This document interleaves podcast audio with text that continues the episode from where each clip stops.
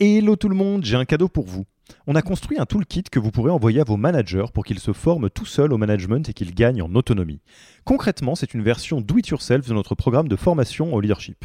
On a pris notre formation, on en a fait une version écrite sur Notion, une version vidéo avec plus de 9 heures de bonnes pratiques managériales et même une version podcast pour devenir super fort en management en faisant son running.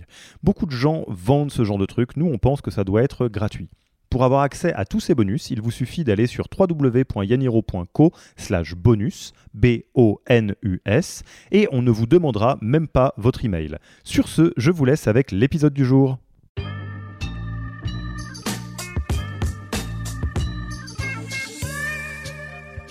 L'intelligence artificielle, elle va réduire les biais humains en en, en, éliminant certains préjugés euh, et en évaluant uniquement des critères objectifs comme l'expérience, les compétences, les qualifications par exemple.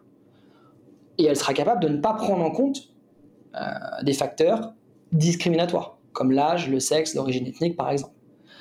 Cependant, l'IA, elle peut générer la discrimination de manière involontaire.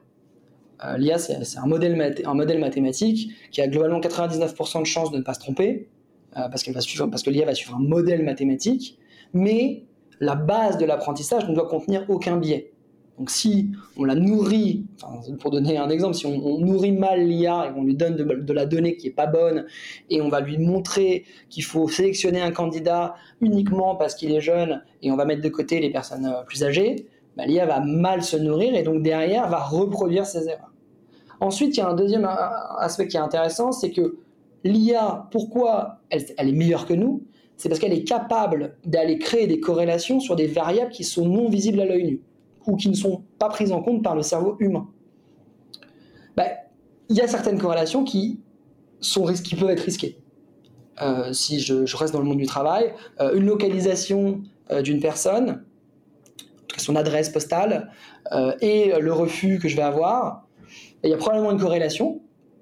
Et une corrélation, ça ne veut pas toujours dire c'est la vérité, hein, mais il y a des corrélations statistiques. Il faut faire attention à ça, parce que l'IA pourrait identifier, des, corrélations qui sont, que je n'ai pas vues avec mon œil, mais qui pourraient être risquées.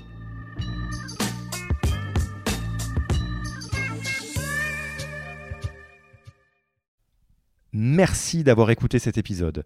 Petit rappel, si ce n'est pas encore fait, pour accéder à notre formation au management dans sa version gratuite, il vous suffit d'aller sur www.yaniro.co slash bonus, B-O-N-U-S. Vous y trouverez gratuitement toute notre formation en version vidéo podcast et la boîte à outils des meilleures pratiques du management dans un Notion récapitulatif. Et on ne vous demandera même pas votre email.